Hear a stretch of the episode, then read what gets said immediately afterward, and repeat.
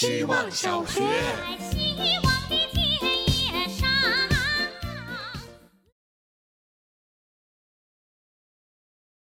大家好，我是小杨。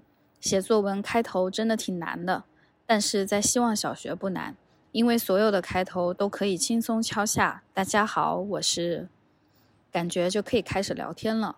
我几乎每天都有那种脑子里突然充满了句子的时候，我觉得那是一种无意识的灵魂呈现，常常会出乎我的预料，但我又很难有时间把它给记录下来。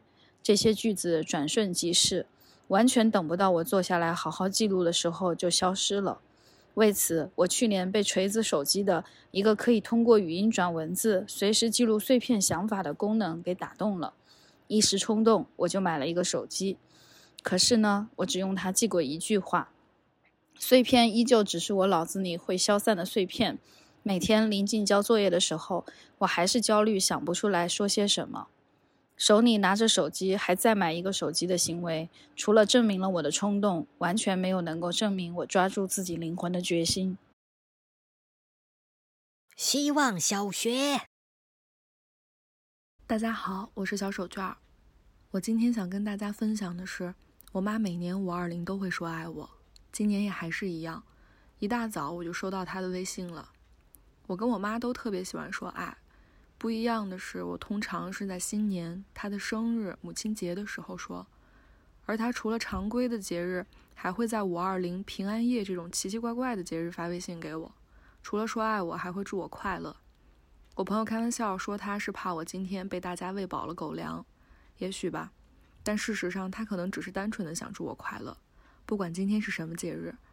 应该说，他希望我每一天都快乐。我大多数时候的力量都来自他对我的爱、包容和理解。他对我没什么要求，不催婚，不给我任何压力。他说自己的人生你自己负责就好了，结不结婚不重要，快乐就行。第一次听到这话的时候，我眼泪差点掉下来，是因为有了他的慈爱，我才能真的这么快乐。希望小学，大家好，我是小意思。如果二十岁以下真的狠狠追过星的人，想必时不时会怀念那段时光。这种对过去的追忆，明知道是拿现在的不好和过去的美好做对比，我还是会说十几岁那时候真好啊！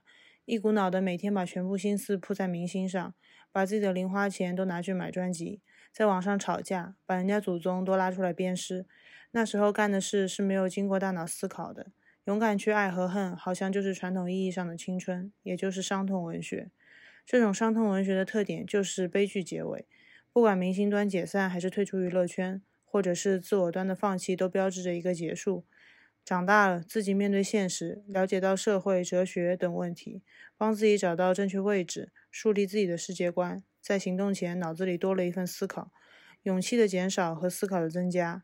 此时的人生更多是平淡文学，以前瞬间活多了，所以现在平平淡淡。世界是公平的。希望小学，大家好，我是小山。最近在尝试记录梦境，这对我来说有点难。一开始我会在起床洗漱后，郑重地坐在书桌前，摊开本子努力回忆，但很快我发现这样不行，梦境稍纵即逝。只是刷牙洗脸的功夫就忘记了。如果真如弗洛伊德所说，梦是潜意识欲望的满足，那我要对抗的难道是潜意识吗？这样一想，事情反而变得有趣了。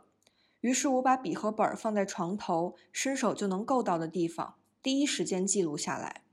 有好几天，我半眯着眼，歪七扭八地写下了我在梦中说过的话，比如用功利心做浪漫的事。我想在你的大衣口袋放三颗琥珀，让我写完。方法奏效了，然而今早却发生了一件很可怕的事。我梦到我像之前一样写下了自己的梦境，潜意识变强了，他在试图诓骗我。所以我的梦里究竟藏了些什么呢？我真是越来越想搞清楚了。希望小学。大家好，我是小包包。所谓社恐，大抵是说缺乏与陌生人交流的能力。舒适圈意味着我们与之交流的一切人事物都是相对熟悉、可预判的，有一定的安全感。而陌生人之间常常毫无前情提要，但这也意味着我们即将突破舒适圈，创造全新的体验，和拆盲盒差不多。会和带我看房的中介闲聊，你们周末这么忙，一般怎么休息？会和搬家师傅聊打包行李的技巧，会和健身房销售说就办月卡，过度来着，别卖我课。会和小饭店的厨师说你这个馄饨真的太好吃了。收获一些有用无用的信息倒是其次，重点是让两个人快速建立一种轻松的氛围。每次想到杨丽说的躺在手术台上被当做一个人对待的经历，都让我觉得陌生的温暖更该被珍惜。但我的个性是，与其珍惜，不如创造。